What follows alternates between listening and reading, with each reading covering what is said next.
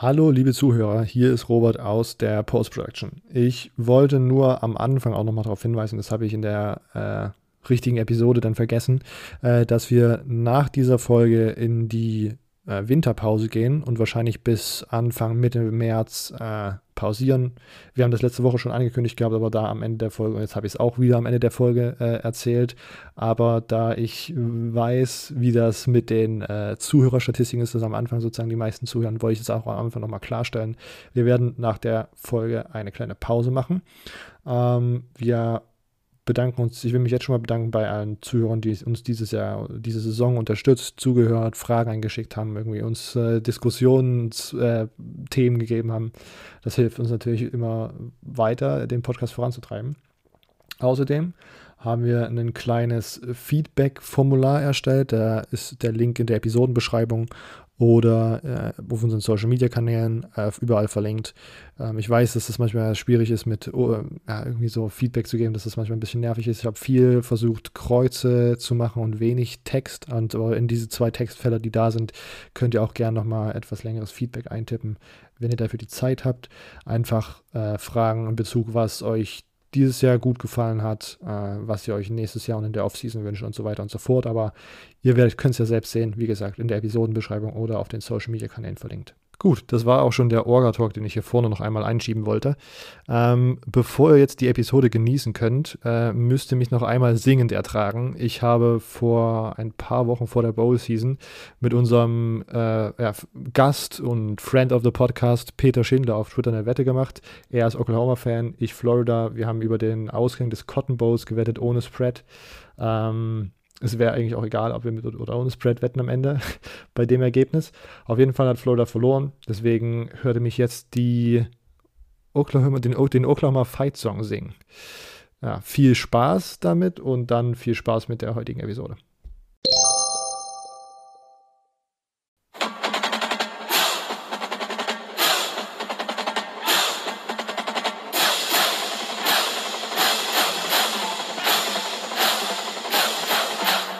Boomer Suma, Boomer Suma, Boomer Suma, OKU, Oklahoma, Oklahoma, Oklahoma, Oklahoma, Oklahoma, Oklahoma, Oklahoma, OKU. I'm a sooner born and a sooner bred, and when I die, the sooner dead. Rock Loma, Rock Loma, Rock Loma, okay, you. Okay, hallo und herzlich willkommen zu dieser neuen Folge des College Football Germany Podcast. Mit dabei sind diese Woche Silvio. Moin. Emo. Moin. Und ich, Robert. Wir haben die letzte Folge der zweiten Staffel des College Football Germany Podcasts hier für euch. Alle so ein bisschen müde, äh, wahrscheinlich. Wir haben alle das äh, National Championship Spiel geschaut. Darum soll es auch heute ja, im, im Thema eigentlich gehen. Äh, wir haben am Anfang noch ein paar News, dann das National Championship Game Recap und dann habt ihr wieder fleißig interessante Fragen gestellt, die äh, diskussionswürdig sind. Gut, fangen wir mit den News an. Diesmal kleine Blind Reaction hier. Ich habe die anderen beiden nicht gebrieft. Äh, als erstes, ich war mir schon nicht mehr ganz sicher, aber ich glaube, das kam nach unserer Aufnahme letzte Woche raus. Don Brown wird DC bei Arizona. Hatten wir noch nicht besprochen, oder? Hatten wir noch nicht besprochen. Emo, du hast die, den meisten Kontakt zu Don Brown gehabt? denkst, ja, du, das ist, denkst du, das hat Zukunft, dieses Hire? Also ich finde auf jeden Fall bei Arizona ein smarter Move, dass sie jetzt so ein bisschen auf, auf Rebuild, sage ich mal, gehen, ne? dass sie wirklich sich komplett umstrukturieren. Dementsprechend, ich schätze ihn natürlich trotzdem, auch, auch wenn, wenn anscheinend ja bewiesen hat, nicht so umstellungsfähig zu sein, in, was, was seine Defenses angeht. Aber ähm, ist doch sehr gut für die, für die Conference, sage ich mal, und für Arizona. Äh, der bringt auf jeden Fall, ja, auf jeden Fall Spaß mit in die ganze Sache für die Wildcats. Und äh, man, man kann es nicht schlechter machen bei denen. Dementsprechend von denen eine sehr smarte, smarte Hire. Und äh, mal schauen, Pac-12 ist ja nicht so vielleicht auch die Herausforderung. ja, mal schauen. Mal ich, gucken, bin, ne? ich bin aber gespannt, weil es halt ja. nochmal ein ganz anderer Typ von Offense ist, den man dann in der Pac-12 ja. eher trifft als in der Big Ten. Und Vielleicht funktioniert da sein System ja einwandfrei und er muss sich da nicht umstellen und mal adjusten. Also. Genau, mal schauen. Oder er kommt mit was ganz komplett Neuem raus. Ja. Ja, oder er adjustet sich mal und äh, jeder merkt, dass man Harburg hätte nicht verlängern dürfen. Uh, okay. Äh, dazu gleich. dazu geht es gleich, weil da sind wir noch irgendeinen Kommentar zu Don Brown als neuer Defensive Coordinator äh, bei Jetfish und Arizona. Ich meine, er hat ja Verbindung zu Jetfish, dadurch, dass er, also Jetfish war ja zwei Jahre bei Michigan als Passing Game Coordinator und Quarterbacks und Receiver Coach, glaube ich.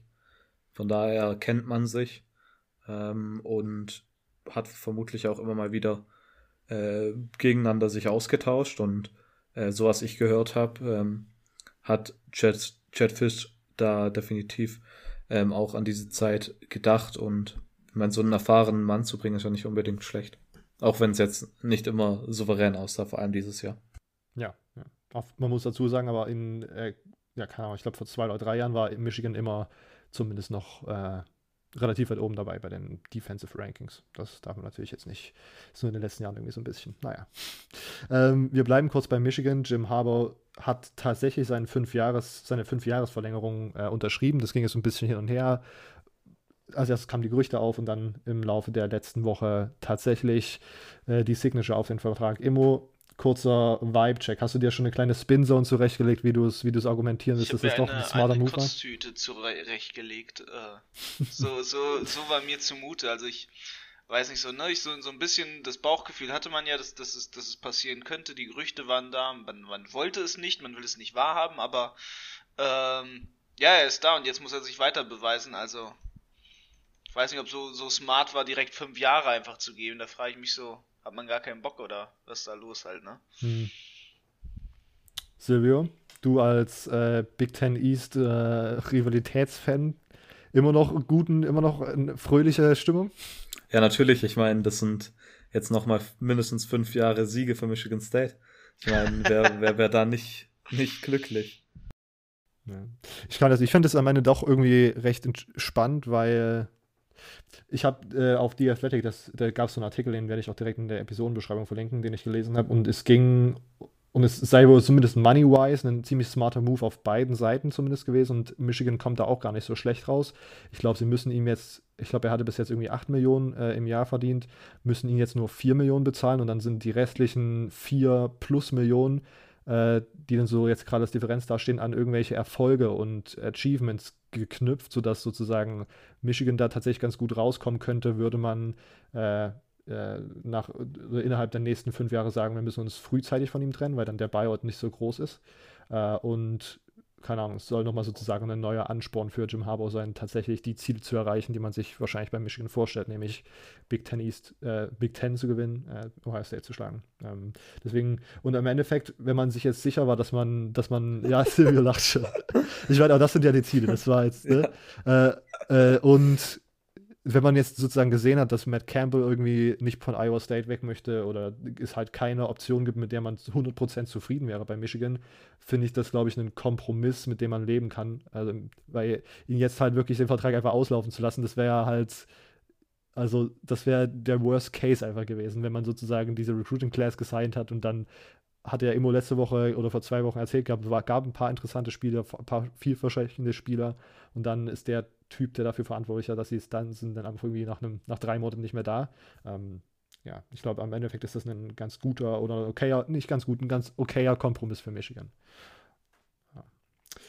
Weiter im Coaching Carousel. Ähm, Cincinnati Defensive Coordinator Marcus Freeman wird ab nächster Saison Defensive Coordinator bei Notre Dame. Silvio. Ich meine, man verliert ja mit ähm, Clark Lee einen ähm, sehr, sehr guten Defensive Coordinator. Ich meine, die Defense war dieses Jahr sehr, sehr gut. Und ähm, äh, ja, ich meine, und Cincinnati hat das äh, dieses Jahr auch sehr gut gemacht, natürlich, sonst wären sie nicht so weit oben. Und ist auf jeden Fall interessant, dass er den, den Lateral Move macht. Natürlich Notre Dame definitiv eine, eine größere Universität und auch eine ähm, größere Schule vom, vom Ding her. Ähm, vor allem vermutlich wenn man auf seine eigene Karriere schaut, vermutlich der richtige Move. Ich meine, er ist erst 35, ähm, war jetzt vier Jahre, ich glaube, Defensive Coordinator bei Cincinnati. Und äh, davor auch schon, glaube ich, Co-Defensive Coordinator bei Purdue, wenn ich mich recht entsinne. Ähm, von daher ähm, definitiv ein, ein guter Karrieremove, wenn er jetzt die gleiche Defense auch bei Notre Dame wieder aufstellen kann. Dann sollte er definitiv auch vermutlich dann irgendwann mal sich als Head Coach Kandidat empfehlen. Wenn, wenn er das will. Ich meine, er war jetzt dieses Jahr auch, glaube der 24-7 Sports Defensive Coordinator of the Year und ja, sehr, sehr guter Move von äh, Notre Dame vor allem auch. Ja, ja. Also da vor allen Dingen nach dem Abgang von Clark Lee, der das ja diese Saison und die letzten paar Saisons eigentlich schon immer ziemlich gut gemacht hat und da das Maximum rausgeholt hat, was man bei Notre Dame so rausholen kann. Ähm, finde ich das einen ziemlich nice Hire, vor allen Dingen, weil er halt gezeigt hat, dass er bei Cincinnati in der Schule, wo man sozusagen halt nicht die Nummer 1 Recruits bekommt und nicht die, keine Ahnung, großen, äh, starken Linebacker, die, keine Ahnung, Notre Dame recruiten kann, äh, dass der da so gut performt und dann zu Notre Dame kommt. Ich habe auch gelesen, dass er äh, im Recruiting halt trotzdem, vor allen Dingen in der Region oder irgendwie im, im Osten, im, ich weiß nicht, ist das Rust Belt oder so mit Chicago? Nicht ganz, Area? aber da bei Pennsylvania und so ist genau. Rust Belt. Ja, irgendwie in, die, also in dieser Umgebung ganz gut recruiten kann. Also ich glaube das auch, dass das ein sehr, sehr guter Hire war. Immer irgendwelche Opinions dazu? Nee, nicht wirklich. Kurz was, ähm, Übrigens, Marcus Freeman war auch letztes Jahr bei Michigan State als Defensive Coordinator der Nummer 1 Kandidat. Da hat man dann von Cincinnati die zweite Klatsche bekommen. Er und Luke Fickel nicht und dann äh, Marcus Freeman nicht, aber ich meine, man hat ja wenigstens Scotty Hazel bekommen. Hat das wieder was mit irgendwelchen Fußfotos zu tun, die er am, am das so, nein. ich glaube nicht. Hat? Oh, das, da habe ich, da ich erst vor kurzem jemandem davon erzählt und die haben mir das nicht richtig geglaubt. Also ich habe mal keine Antwort darauf bekommen. Die dachten, dass ich verrückt bin, dass sowas angeblich wirklich geschehen ist. Ja. Ähm, bleiben wir, ich, ich habe ein was noch gefunden gehabt, was ihr wahrscheinlich gar nicht so, oder das hatte ich zumindest nicht auf dem Plan, habe das aber jetzt letztens in einem Podcast gehört und wollte das eigentlich mal kurz ansprechen und erzählen, warum ich das eigentlich als eine ganz gute Idee äh, empfinde. Ähm, Vanderbilt, Clark Lee, der ja jetzt noch bei Notre Dame DC war, wird dort jetzt Head Coach, wie gesagt, ich glaube, der ne, Alumni ähm, und hat sich jetzt Barton Simmons als Player Personnel ich glaube, der Director of Player Personnel war der, die offizielle Bezeichnung geholt. Äh, Barton Simmons war der Chef von, oder ich weiß die Position, den, den offiziellen Namen der Position. Also er ist eigentlich der Chef. Der, der Chef vom Football Recruiting Department von 24-7 Sports. Ähm, und der wird jetzt sozusagen Personnel Guy bei Vandy. Und ich finde das sehr, sehr, also ich finde das sehr, sehr nice. Ich, wir, wir haben ganz oft drüber gesprochen, Vandy hat einen unglaublich ein unglaublich niedriges Ceiling, wenn man das so sagen kann, wegen wir, sie spielen in der Southeastern Conference, wo sehr, sehr gute Athleten äh, generell verteilt sind. Sie haben aber dann diese hohen akademischen Ansprüche, was den gesamten Playerpool so ein bisschen einschränkt. Und dann competen sie immer und immer wieder gegen Schulen, die halt auf footballerisch dann so ein hohes Level erreichen, weil sie halt nicht solche akademischen Standards haben. Und dass man da so ein bisschen out of the box irgendwie denkt und äh, jemanden holt, der aus Nashville kommt und jemanden, der durch seinen Job bedingt, gehe ich jetzt einfach mal von aus, super viele Connections und Verbindungen zu Highschools überall und das generelle Highschool-Recruiting hat. Ich finde das einen sehr, sehr nice Move von Vandy. Immo, hattest du das mitbekommen? Hm, ich hatte das gar nicht mitbekommen. Ähm, obwohl ich Barton folge und der mir ja auch folgt. Äh, okay. Aber ich habe das ja, gar nicht gesehen. Das war so klar, dass das kommt. Ich wusste es schon, als du das, als du angefangen hast mit der Story, Robert, dass immer das erwähnen wird. No flex. Ähm, nee, aber wusste ich gar nicht, aber ich finde, das, das, ist ein mega smarter Move, so weil Barton, also den kennt einfach jeder. So in jeder Highschool, der, alleine wie viele Twitter-Follower der hat, wenn der mal sagt, hey, hier ist ein Vanderbilt Camp oder so.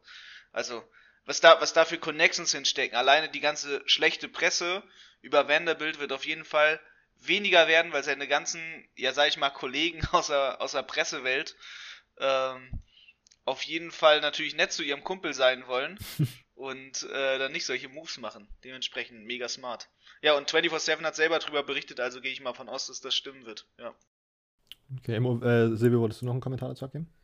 Ja, ziemlich interessant. Ich meine, äh, Player, äh, Director of Player Personnel ist der offizielle Name, aber äh, in diesem in dieser Einstellungsnahme von, also es gab nicht Stellungsnahme, sondern es gab einen Blogbeitrag bei 24-7 Sports, wo einer darüber redet und da hat er gesagt, dass Barton zumindest so gesagt hat, dass er wie der General Manager für das Team sein wird. Und das finde ich relativ interessant. Der Player Personal ähm, macht eh alles. Also ja. ist eigentlich der, der, das Mädchen für alles. Und er war, soweit ich das mitbekommen habe, ein ehemaliger Teamkollege von Clark Lee an der High School, glaube ich. Und er stammt auch aus äh, Nashville. Von daher finde ich das ziemlich interessant. Ich, er hat da in seinem Call angeblich gesagt, right city, right äh, coach, right time. Ähm, finde ich definitiv ein sehr interessanter Move. Ich bin gespannt, ob das tatsächlich sich vielleicht auch widerspiegelt in, ähm, im Recruiting. Sehr, sehr interessante Sache. Ähm, weiter geht's mit Auburn. Haben wir schon äh, in den letzten Wochen besprochen gehabt. Brian Hasen, jetzt neuer Head Coach, kam von Boise State. Äh, die Coordinators wurden bekannt gegeben. Äh, auf die defensive Seite holt er sich Derek Mason, äh, ehemaliger Vanderbilt Head Coach, und als äh, Offensive Coordinator Mike Bobo von South Carolina. Da ist da der Lateral Move. Ähm, Silvio und ich hatten schon kurz drüber geschrieben. Und Silvio, wie würdest du die beiden Hires einschätzen? Also Derek Mason finde ich ziemlich, ziemlich nice. Ich meine, er war ja auch damals unter ähm, Jim Harbour sogar bei Stanford mhm. ähm, ein, eigentlich ein ziemlich solider Defensive Coordinator und ich meine, ähm, hat dann ja zu Recht auch den, den irgendwie einen Head Coaching Job bekommen. Und ich glaube definitiv, dass er, es gibt ja einfach so ein paar Coaches, die sind einfach deutlich besser als Coordinator, als als Head Coaches. Und ich habe immer noch so die Einstufung, dass Derek Mason einer von, von der Sorte ist. Wenn wir über Mike Bobo reden, dann würde ich mich als Auburn-Fan jetzt nicht wirklich freuen. Ich meine, er hat nicht wirklich was äh, Gutes gezeigt. Äh, war irgendwie so ein bisschen stur, dass er da, äh, was, über was wir ja schon letzte Woche geredet haben, dass er auf, ähm, auf wen? Auf Hill, oder? Hm, Colin Hill. Colin hingesetzt hat. Ähm, bin gespannt, ob er jetzt der richtige Mann ist, um die richtige Offense für äh, Bo Nix zu bauen. Ähm, ja, also defensive Seite finde ich gut, äh, offensive, also Offensive Coordinator finde ich ein bisschen weird. Ja. Vor allem, vor allem, ja. da wir ja letzte Woche noch gesagt haben, dass Mike Bobo bestätigt ist als, als Offensive Coordinator bei South Carolina. Und hat, scheint so, als hat er doch keinen Bock da drauf. vielleicht hat, äh, vielleicht hat ähm, Sean Beamer ja unseren Podcast angehört und unsere Kritik gehört. Ja, klar, eindeutig. Und sich gedacht, äh, okay, dann entlasse ich den mal lieber. So wird es gewesen sein. Immer irgendwelche Ergänzungen? Nee, nicht wirklich. Nö. Ich finde es auch sehr, also ich fand auch Derek Mason, wie gesagt, als DC bei Stanford damals eine sehr, sehr gute Oregon Offense tatsächlich ganz gut, äh, ganz gute Schemes erstellt und ganz gut verteidigt hast. Mike Bobo finde ich auch sehr, sehr, sehr, sehr schade. Ich habe auch, also immer wenn ich jetzt hier so Podcasts anspreche, jetzt ist eigentlich gerade einer meiner neuen Lieblingspodcasts, der heißt Splitzer und Duo. Ich verlinke es auch mal in der ähm, Episodenbeschreibung. Äh, und ich glaube, den kann man ganz gut ergänzend zu uns hören, weil das sind nochmal so Einblicke von zwei Journalisten, die halt so, äh, so Connections haben, wo, also da werden wir niemals rankommen. Deswegen passt das sozusagen als gute Ergänzung hierzu. Ähm, und da war ich, hat, hat auch einer erzählt gehabt, dass er eine Connection zu einem Coach hatte, der gegen Brian Hasen gecoacht hat, als er noch bei Boise State war. Und Brian Hasen hatte es sehr gut geschafft, diese Boise, also seine Boise State Offense war halt einfach so interessant und hat so gut äh, Spiele gewinnen können. Vor allen Dingen dadurch, dass man irgendwie das Personell, mit dem man rauskommt, also die, die Receiver, äh, Running Back, Tight End und Receiver-Kombination irgendwie so verstecken konnte, weil einfach alle identisch aussahen für einen Coach, der damals in der Pressbox saß. Äh, äh das fand ich eine sehr, sehr faszinierende Story. Und dann kam nach dieser, äh, nachdem ich das gehört hat, kam dann raus, dass Mike Bobo geholt und wo dann so ein bisschen bei mir so ein bisschen die, die Enttäuschung eingetreten ist, weil ich das gerne gesehen hätte bei Auburn, so eine sneaky Offense einfach irgendwie mit so verschiedenen Tricksereien, äh, ja, äh, die dann wahrscheinlich dann doch nicht so aussieht, weil Mike Bobo da vielleicht seine Finger im Spiel hat. Und das, was man, was man da gesehen hat, ist irgendwie nicht mehr so atemberaubend. Ähm, letzter Beitrag zum Coaching Carousel. Ähm, Oregon Defensive Coordinator Andy Avalos wird neuer Head Coach bei Boise State. Silvio, du warst, glaube ich, ganz großer Fan von der äh, Avalos, richtig? Hatte ich das richtig in, in Erinnerung? Sympathisant? Ähm, kann ich mich jetzt nicht richtig dran erinnern. Also es macht auf, ist definitiv ein, ein Move, der Sinn macht, um das vielleicht eher zu erklären. Ich meine, er war Boise State Alumni, war bevor er jetzt vor zwei Jahren, ich glaube 2019, Defensive Coordinator bei Oregon geworden ist, auch davor Defensive Coordinator bei äh, Boise State. Ähm, hat Erfahrung also damit, von daher eigentlich der perfekte Mann. Ähm, ich glaube, ich hatte einen anderen Oregon ähm, Coach als potenziellen Kandidat bei Arizona genannt. Vielleicht vertauschst du da was. Ja, das kann, kann gut sein. das ist die Müdigkeit, die er gerade zuschlägt. Ja. Aber ich finde es auch, ähm, er ist sogar noch 39 Jahre, was ja noch relativ jung ist. Ähm, finde ich auch ziemlich, ziemlich äh, smarten Move. Äh, Immo, du irgendwelches Kommentar zu Andy Avalos? Nee. Das ist einfach nur eine gute Hire, ne? Passt halt, ne? Wenn man Alumni holt, ist immer gut. Ja, ja. Äh, dann noch kurz ein Blick ins Transferportal und Spieler, die sich für oder gegen den Draft entschieden haben. Ähm, als erstes, äh, Trevor Lawrence hat sich für den Draft entschieden.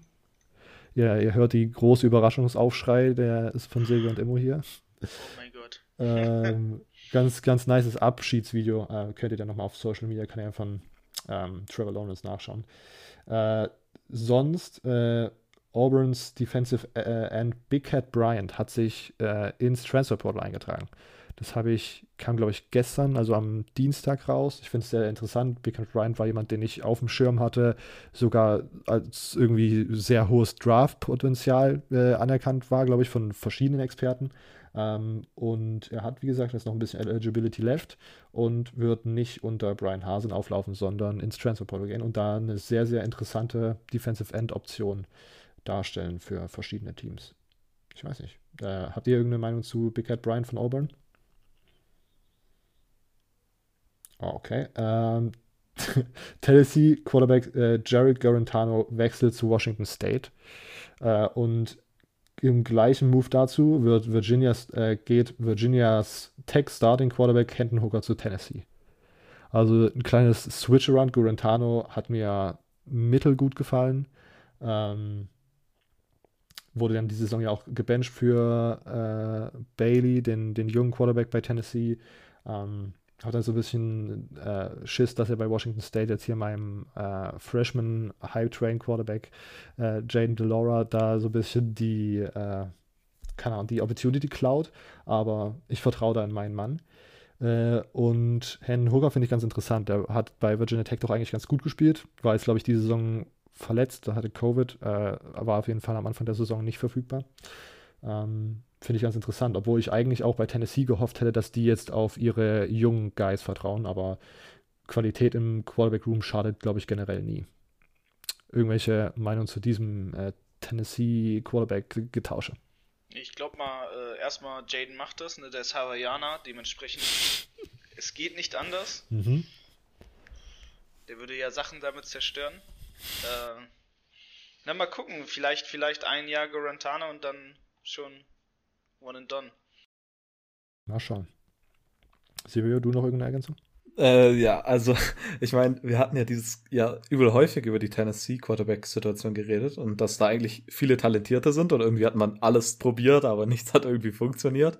Ähm, Finde ich interessant. Ich bin mal gespannt, was da passiert. Äh, und als letztes auch Quarterback bezogen, Desmond Ritter wird nochmal ein Jahr nach Cincinnati zurückkommen. Äh, hatten wir, glaube ich, auch, ich weiß nicht, hatten wir da mit Lukas drüber gesprochen? Äh, oder hat er uns gefragt, ob wir denken, dass Desmond Ritter zurückkommt? Ich glaube, irgendwie, irgendwie in so einem Kontext hatten wir es schon mal besprochen. Und ich glaube, wir waren eigentlich alle der Meinung, dass er theoretisch in die NFL gehen könnte. aber also ich finde es für Cincinnati nice. Ich glaube, die bekommen nächstes Jahr recht viel Produktion zurück.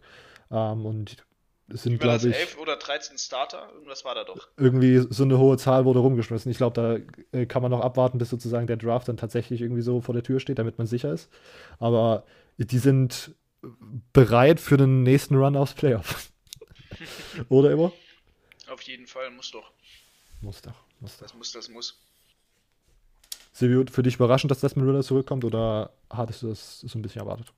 Ähm, schwierig. Ich habe mir da danach, nachdem wir da mal drüber geredet haben, gar nicht mehr so große Gedanken darüber gemacht.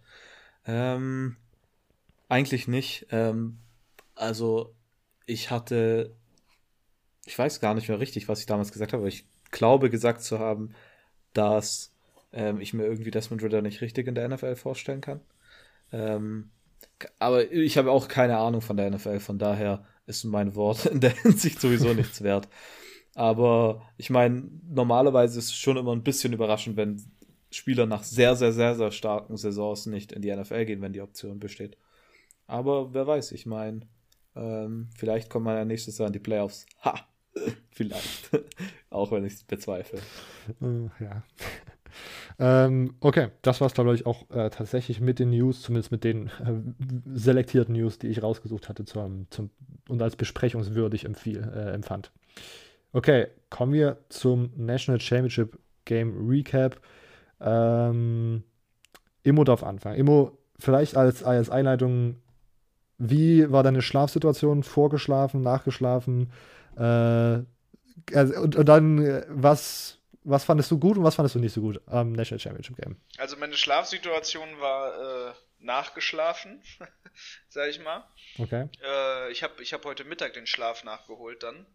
Sehr gut. Nachdem ich einen Arbeits-Zoom-Call hatte um 9.30 Uhr.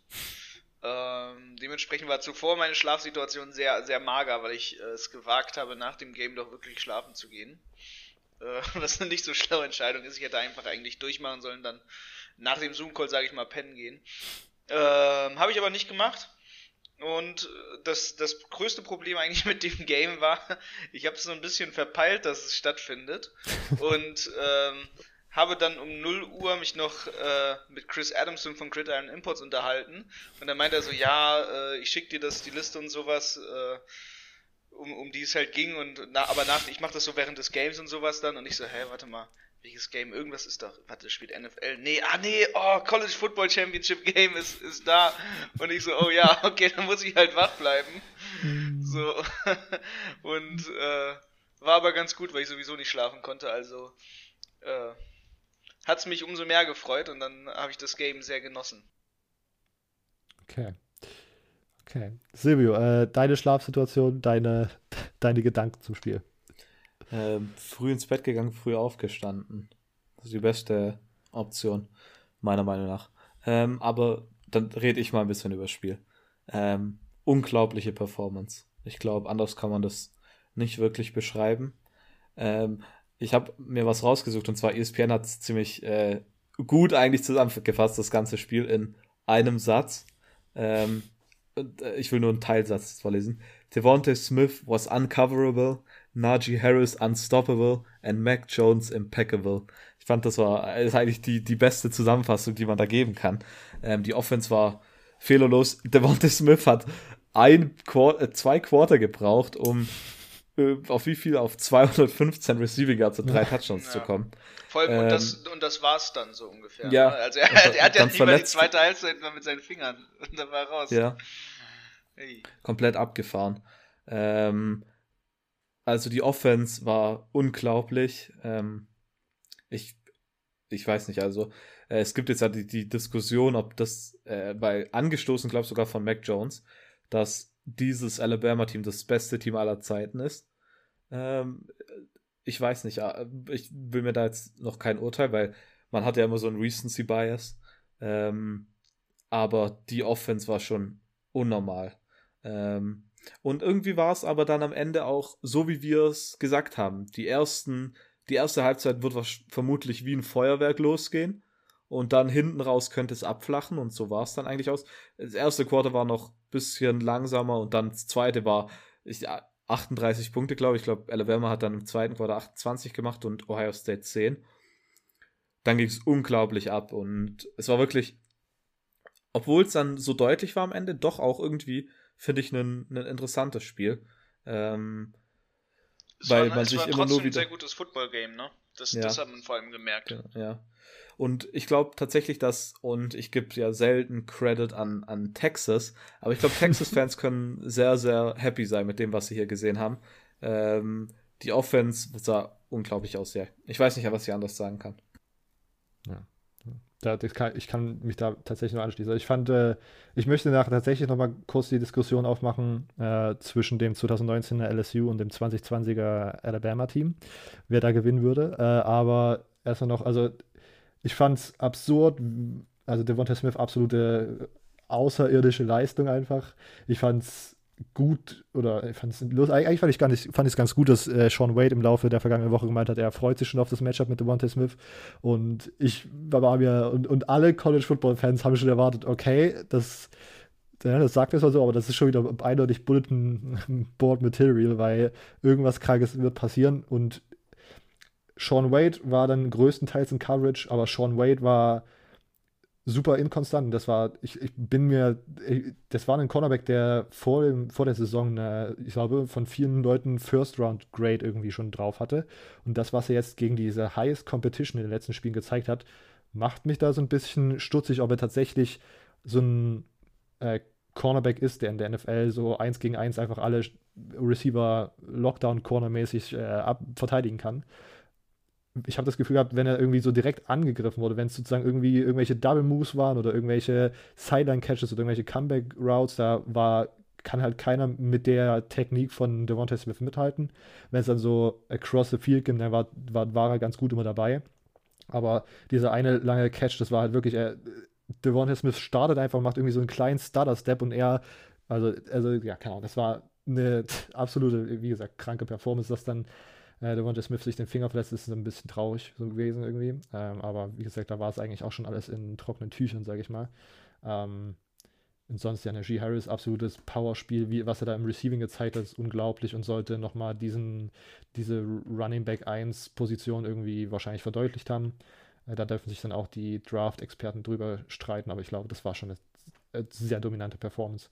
Ähm, und ja, wie gesagt, Mac Jones hatte zwar so ein paar Würfe dabei, wo ich mir dachte, okay, das hätte er jetzt schon on point bringen können, aber am Ende macht er so wenig Fehler. Der, der einzige Fehler wahrscheinlich das Fumble, äh, was dann Ohio State zum Touchdown und glaube ich zum Ausgleich äh, nutzen konnte in der ersten Halbzeit. Aber danach ist halt einfach auch eine fehlerfreie Performance gewesen. Und das kann man halt einfach nicht aufhalten. Und egal wie es dann ist, dann fehlt Ohio State irgendwie drei Starting D-Liner das ist auch suboptimal. Das wäre nochmal wahrscheinlich ein anderes Matchup gewesen, aber auf der anderen Seite denke ich nicht, dass drei Starting D-Liner einen 28-Punkte-Defizit am Ende rausholen können. Ich glaube, das ist dann einfach zu groß. Und auf der anderen Seite muss ich ganz ehrlich sagen, muss man den Play, das, das Play-Calling von, von Ohio State kritisieren. Ich glaube, das war vor allen Dingen in der zweiten Halbzeit, ist man da so. Das war so ein Beta Play Calling. Also man ist da rausgegangen und dachte, oh, das ist große Alabama, was machen wir hier? Wir laufen jetzt dreimal in die Mitte und das ist so dreimal. Also Marcel Ticker hat das gar nicht mal so schlecht gemacht über das ganze Spiel gesehen, aber dort durch die Mitte zu laufen hat irgendwie nicht so wirklich irgendwie das gemacht, was man sich erhofft hat. Justin Fields eine okaye Performance, aber auch da größtenteils sehr gut verteidigt von dem Alabama Defensive Backfield. Äh, er hat als einen den einen oder anderen Run gehabt und sah, ich glaube, ich fand, ich, ich habe es jetzt nicht, also es sah schon öfters mal so aus, als ob er da noch echt harte Schmerzen hatte mit Hüfte, was es dann am Ende letzte Boah, Woche. das war richtig naja. teilweise, vor allem, vor allem am Ende des Spiels rum, da wo er dann seinen, seinen sag mal, ich sag mal, seinen letzten Pass ge gefangen hat. Ja. Da hat man richtig gesehen, wie er so richtig ausgeholt hat, richtig so Schwung zur Seite, immer mit dem Bein, damit er es irgendwie noch nach vorne bewegen konnte. Es sah richtig eklig aus in dem Moment. Ja. Also ich kann und dann noch Jeremy Ruckert hat dann wieder ein gutes Spiel, der Thailand, der auch gegen Clemson sehr gute, eine sehr gute Performance gemacht hat. Mal schauen, ob das irgendwie mit, mit seinem Draftstock irgendwie erhöhen wird. Ich glaube, der ist auch schon, ich weiß nicht, Senior, aber auf jeden Fall Draft eligible. Ähm, und sonst Chris Olave und Garrett Wilson hatten einen ganz okayen Tag. Äh, ich, ja, also es war wie gesagt, es ist schwer zu verteidigen. Das. Und das war wirklich, du hast schon gesagt, Silvio, was Texas-Fans können sich da wirklich auch was freuen. Das war eine absolute, äh, einfach so eine Masterclass von Steve Sarkisian, was er da gemacht hat. Diese ganzen RPO-Plays, dieser eine wo Matchy läuft eigentlich nur so ein Screen, also nur so ein Step nach vorne und kommt dann direkt zurück und dreht sich zum Ball. Und Devontae Smith tu, tut so, als ob er der Vorblocker für Matchy ist und bricht diesen Block ab in so einen Slant, den er dann auch straight bekommt. Und das, dann wird das irgendwie so ein 20-Yard-Gain oder so. Das ist einfach, also das war absurd. Also das war, das ist absurd. Das war unglaublich. Ja. Ich, also, und ich fand auch, wir werden gleich nochmal mit, mit den Fragen dazu kommen. Ich fand, es war drei drei Viertel lang ein interessantes oder auch wenn Ohio State halt die ganze Zeit hinten lag gefühlt, so war das zumindest noch interessant und ansehbar. Das vierte Quarter war dann so ein bisschen, äh, da war einfach Cruise Control und selbst mit Cruise Control, selbst der Second String Running Back von, von äh, Robinson äh, von Alabama konnte da das eine oder andere, ja, ja, äh, die eine oder andere Lücke finden und den einen oder anderen krassen Run abziehen. Also Ähm, das war schon eine ziemlich, ziemlich dominante Performance und vielleicht, ja, hat, also ich hatte mir tatsächlich ein bisschen mehr erhofft, aber als dann so rauskam, dass die Defensive Front geschwächt ist und so weiter und so fort, da hatte ich dann schon so ein kleines, also ich hatte schon vor dem Spiel so einen kleinen Vibe, dass Bama das ganz gut machen kann. Okay, ähm, das waren meine Gedanken dazu. Wir haben tatsächlich ein paar Fragen bekommen. Fangen wir an mit äh, Stefan auf Inst also erstmal die Fragen von Instagram. Äh, Stefan, wie hart wird der Drop-Off bei Bama sein? QB, Running Back 1, Running Back, äh, Right Receiver 1 und 2, Cornerback 1 und noch mehr gehen weg. Was denkt ihr, wie sich das nächstes Jahr auf die Performance von Alabama auswirkt? Ich meine, man wird es definitiv merken. Und jeder, der jetzt sagt, dass man es gar nicht merken wird, ähm, das, das würde ich anzweifeln. Ich glaube, Aber, der, der hätte auch LSU dieses Jahr an Nummer 3 oder 4 gerankt oder so. Ja, ja. na, na. ähm, aber ich meine, das ist wie dieses Jahr bei Ohio State. Man, es fallen so viele Leute aus und man kriegt dann auf einmal einen den Nummer 2 Overall Recruit rein mit Julian Fleming bei, bei, äh, bei Ohio State. Und jetzt hat man als Nachfolger von Mac Jones, hat man Bryce Young. Ähm, also da, da kommt das Talent definitiv unten nach, die jetzt auch teilweise ein Jahr äh, hinter manchen Leuten gewartet haben. Deshalb ähm, glaube ich, der Drop wird nicht abgefahren krass sein. Also man wird es definitiv merken. Vor allem, man hat jetzt vermutlich mit Devontae Smith, also man hat mit Devontae Smith eigentlich den Wide Receiver verloren, der vermutlich die, die beste Wide Receiver-Saison aller Zeiten gespielt hat. Ähm, und sowas wird man auf, auf jeden Fall merken. Und auch äh, Mac Jones, auch wenn er jetzt ja nur eigentlich das eine Jahr richtig, richtig gestartet hat. Äh, nee, zwei, die letzten zwei Jahre hat er gestartet, oder? Letztes nee. Jahr. Nee, letztes Jahr nur die Spiele. Wo ja. verletzt war. Also, aber, aber hatte trotzdem deutlich mehr Erfahrung, als das Bryce Young es jetzt, glaube haben wird. Ähm, also ich glaube, man, man wird da am Anfang vielleicht etwas merken, aber am Ende sollte das Level relativ, relativ gut bleiben. Ja. Ich, ja, äh, Emo, du, dein Kommentar zum Drop-Off von Alabama nächstes Jahr? Ich glaube, der wird gar nicht so groß sein, weil es Alabama ist. Also, wir sagen ja immer schon die letzten Jahre, da kommt ein Drop-Off. Und dann droppt da nicht so wirklich was sag ich mal, weil die einfach so, so stark nachziehen an Leuten, die da immer wieder kommen. Natürlich, Wide Receiver technisch muss man sich fragen, na, also so ein Devonta Smith ersetzt nicht einfach mal so. Aber, ähm, ja, dann die anderen Sachen, es ist immer Tiefe drin, ne? Also auch im, auch im Quarterback-Room und sonst wie. Und zur Not kriegen die auch auf einmal irgendwelche Transfers von irgendwo, wo du gar nicht denkst, ah, warte mal, wie kommen die denn jetzt? Moneyback Recruiting. Also, es ist viel möglich. Ja, also, ja. Ich, ich, und ich glaube, man muss da auch nochmal, keine Ahnung, unterscheiden. Ich glaube, zwischen Bama und LSU gibt es in dieser Hinsicht auch noch einen Unterschied, weil LSU ist sehr gut im Recruiting und das kann man, glaube ich, auch nicht. Die haben ja jetzt wirklich auch konstant irgendwie so Top 10 Classes gehabt, aber Alabama hat immer die Klasse Nummer 1 oder Nummer 2 oder maximal Nummer 3 gehabt in den letzten Jahren. Und ich glaube, da ist dann nochmal in den Klassen ein Unterschied und ich glaube, äh, ich glaube, Nick Saban ist einfach der beste College Football Coach und ich glaube, der kann auch einiges abfedern, was vielleicht ein Ed Ogeron nicht so gut konnte. Vielleicht ist es ein Hot Take, aber ähm, vielleicht ist es auch einfach der beste Coach im College Football aller Zeiten. Ähm, ich, apropos Recruiting, ich habe letzten Tweet gesehen gehabt ähm, und habe den hier nochmal kurz aufgerufen. Äh, die 2017er Klasse für Alabama hatte folgende Spieler: Najee Harris, äh, jetziger Starting Running Back, Running Back One im Draft. Alex Leatherwood, äh, der Offensive Tackle, der dieses Jahr, der seit 2018 gestartet hat, ähm, auch wahrscheinlich, äh, also eher Runde 1 geht.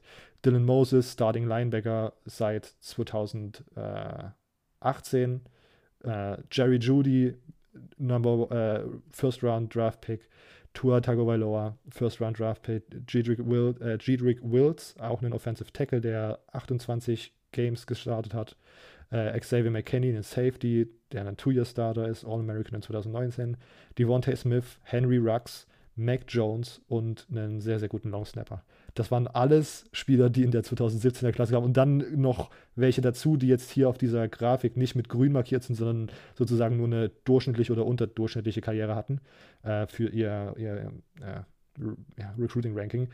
Das waren alles Spieler aus einer Recruiting-Class. Das ist ich finde es so absurd, wenn man sich mal darüber Gedanken macht, was das so, wie das so einfach funktioniert bei Alabama.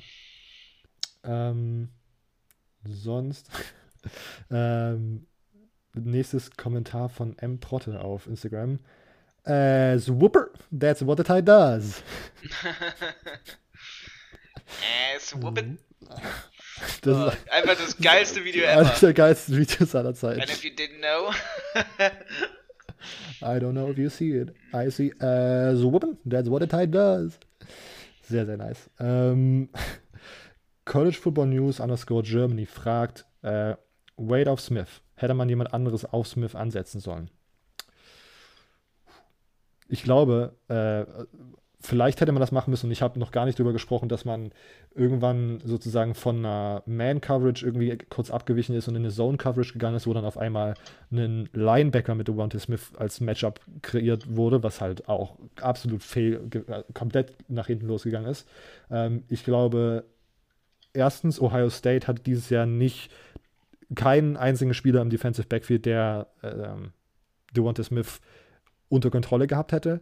Aber um Ohio State zu verteidigen, ich glaube, die wenigsten Teams oder vielleicht sogar gar kein Team hatte dieses Jahr einen Defensive Backfield, was das irgendwie bekommen hat. Also ich glaube, da, wenn man so ein Generational Talent auf Wide Receiver hat, da fehlen einem gerade irgendwie so die, keine Ahnung, die Gegner. Wen, wen, soll man dagegen stellen? Ich glaube, das wäre egal gewesen, wen man dann direkt ein Matchup gehabt hätte. Andere Meinung? Nö, das würde ich auch so unterzeichnen. Ja. Okay. Äh, und dann noch von Sam Liam auf Instagram, was ist bitte mit Smith los und was könnte der in der NFL reißen? Top 3 slash 5 Pick. Was denkt ihr? Ich meine, wir, wir wiederholen es jedes Mal, wir sind keine absoluten Draft-Gurus, ähm, aber was denkt ihr? Wie ist, ist äh, Devonta Smith einen Top 5 Pick wert? Ich glaube schon. Also, also ich kenne mich dann nicht aus, wie weit da das Value ist und ab dann lohnt sich's. Aber also ich hatte, glaube ich, mal was gelesen von irgendwelchen deutschen Draft-Dudes. Ähm, ich meine, man kennt die meisten ja, dass äh, letztes Jahr der Wanda Smith definitiv ziemlich aus der ersten Runde draußen gewesen sei. Und er dieses Jahr halt wirklich mindestens in den Top 10 ist. Top 5 oder Top 10, das weiß ich dann nicht. Emo? Ja, Draft ist natürlich immer, immer so ein bisschen, bisschen schwer, alles, alles zu predikten, aber also wenn ich persönlich draften müsste, würde ich ihn natürlich nehmen, aber äh, ich arbeite nicht für die NFL, dementsprechend keine Ahnung. Ja, ich glaube, dem kann ich aber auch noch zustimmen. Ich glaube auch, dass der einen Top-Pick wert ist. Ähm, ob das jetzt auch, keine Ahnung, mit, mit den Teams so hinhaut. Ähm, ich glaube, wir, wir, wissen alle, dass äh, Trevor an 1 an Jacksonville geht. Ich glaube, New York, äh, die, die Jets werden auch einen Quarterback verpflichten. Houston, gut, jetzt komme ich an meine, jetzt kommt hier mein fragliches NFL-Wissen, da weiß ich schon gar nicht mehr, ob die auf Receiver Bedarf haben. Könnte ich mir tatsächlich vorstellen, weil die ja DeAndre Hopkins getradet haben. Aber da tatsächlich bin ich tatsächlich auch raus. Ähm, Übrigens, Bill O'Brien, äh, Ex-Houston Headcoach, der wird wahrscheinlich Alabama's neuer Offensive Coordinator. Das haben wir letzte Woche schon vermutet gehabt oder gab es so Gerüchte. Das finde ich sehr, sehr lustig irgendwie. Nee, ich hatte es jetzt aber noch nicht mitbekommen, dass das. Noch nicht confirmed, aber, aber ah, das okay. war, kam gestern bei während oder kurz vor dem Spiel so raus. Ah, okay. Ähm, ja, ich meine, bei Penn State war der ja gut als Head Coach auch. Ähm, von daher, und ich meine, irgendwie alle Assistant, irgendwie alle irgendwie ehemaligen College Coaches, die irgendwo gefeuert werden und jetzt da, die gehen irgendwie immer zu Bama, werden irgendwie ein Analyst und gehen dann irgendwo hin. Ja. Ähm, ich meine, wer, wer jetzt als hier ähm, der, wo jetzt zu Arkansas State gegangen ist. Ähm, Ach, wie hieß er? Äh, oh mein, bin ich jetzt blöd. Der ehemalige Tennessee Head Coach. Äh, Tennessee Head Coach, doch. Nee. Ich weiß es nicht mehr. Auf jeden Fall äh, gibt es da immer mal wieder jemanden. Da relativ interessant. Ich meine, Lane Kiffen zum Beispiel war ja auch einer von denen. Ähm, bin gespannt, wo es dann im nächsten Jahr für Bill O'Brien hingeht. Ja, das ist ja, sehr, sehr lustig. Ähm, okay, ähm, dann kommen wir. Äh, Butch Jones war der, der. Ah, ja, stimmt, Butch hm. Jones, danke. Ähm, als erstes von Dennis Sikorski auf Twitter. Äh, 2019, Clemson 44 zu 16 gegen Bama. 2020 22, 25 LSU gegen Clemson und Bama und 2021 Bama 52, Ohio State 24. Seid ihr von den letzten National Championship Games in irgendeiner Weise enttäuscht, da diese teilweise schon frühzeitig entschieden sind und damit die Luft im vierten Quarter raus ist? Also ich fand das Spiel, obwohl es so deutlich war, trotzdem relativ interessant. Ähm, natürlich würde ich mir richtig, richtig knappe Spiele immer wünschen. Sowas wie damals, als ähm, Clemson die National Championship zum ersten Mal gewonnen hat gegen ähm, Alabama mit Deshaun Watson. Ähm, aber natürlich, ja, ich, und ich glaube, das wäre schon, schon ziemlich schön. Aber äh, ich will mich jetzt mal nicht beschweren. Wir hatten, wenigstens hatten wir dieses Jahr ein Championship Game. Ähm, aber ich weiß nicht, vielleicht habt ihr da eine andere Meinung dazu. Ja, ich, ja also ich fand es dieses Jahr tatsächlich, ich fand, glaube ich, die letzten zwei Jahre eigentlich ganz, keine Ahnung, ich fand es dann nicht langweilig. Ich glaube, dass äh, Bama, äh, das, das 2019 Clemson 44 zu 16 Bama, ich glaube, das fand ich tatsächlich so ein bisschen anstrengend zum Schauen, weil das halt wirklich so dominant war, aber die letzten beiden waren zumindest irgendwie in der ersten Halbzeit und ich fand gestern halt irgendwie sogar noch bis nach der ersten Halbzeit so sehr interessant. Natürlich wünscht man sich ein Spiel, was bis zum Ende, spann bis zum Ende spannend bleibt. Ähm, aber ich habe mich dann auch gefragt, ob das ein, ob ein neues Playoff-System das irgendwie verändern würde, dass das irgendwie das spannender macht. Aber ich glaube einfach, dass es ähm, selbst mit dem neuen Playoff-System äh, so wäre, dass Alabama, Clemson und Ohio State eine Top 3 sind, die so im Durchschnitt so weit von den anderen Teams entfernt sind und es nur sehr, sehr selten so ist, dass äh, da andere Teams sozusagen dann dazustoßen können. Und dann entscheiden sozusagen solche Mikro-Sachen, äh, wie das halt Bama in den letzten Jahren einfach noch besser im Recruiting war und dass gestern Ohio States Offense einfach äh, äh, Weichei-Play-Calling gehabt hat. Ähm, solche Sachen und dann entstehen halt solche Löcher dann dazwischen, aber keine Ahnung, ich glaube ich glaub nicht mal, dass dann. Also ich war gestern war ich nicht enttäuscht, aber ja, ich weiß, wüsste auch nicht, wie man das Problem sozusagen ändert, was, ob man da irgendeine Regel einführen könnte, dass das das spannender macht. Ähm, kann ich mir gerade tatsächlich gar nicht so vorstellen. Emo, du äh, enttäuscht von den äh, Championship Games in den letzten Jahren? Nö, eigentlich gar nicht. Äh, ich war immer prima unterhalten, sage ich mal. Und das, das ist alles, was, was mich interessiert. Stimmt. Du bist auch ein Shutout-Guy. Ja. Was würdest du sagen, Sergio? Nee, der war nicht gut. Okay. Dann lieber gar nicht. Äh, Steffen auf äh, Twitter fragt, was war an erster Stelle der Grund, warum Ohio State relativ schnell den Anschluss verloren hat? Lag es rein in der Stärke von, Bam, äh, von Alabama oder gab es eurer Meinung nach taktische Fehler oder Defizite seitens Ohio State? Ich glaube, äh, ich kann, also wie gesagt, ich glaube, es lag daran, dass man äh, Bama nicht stoppen konnte oder halt nur so wenig stoppen konnte. Das sind dann Defizite im Defensive Backfield. Ich glaube, dass Play, also dass schematisch da auch Defizite aufmerksam gemacht wurden. Ich meine, Man-to-Man -Man konnte man Devontae Smith nicht stoppen.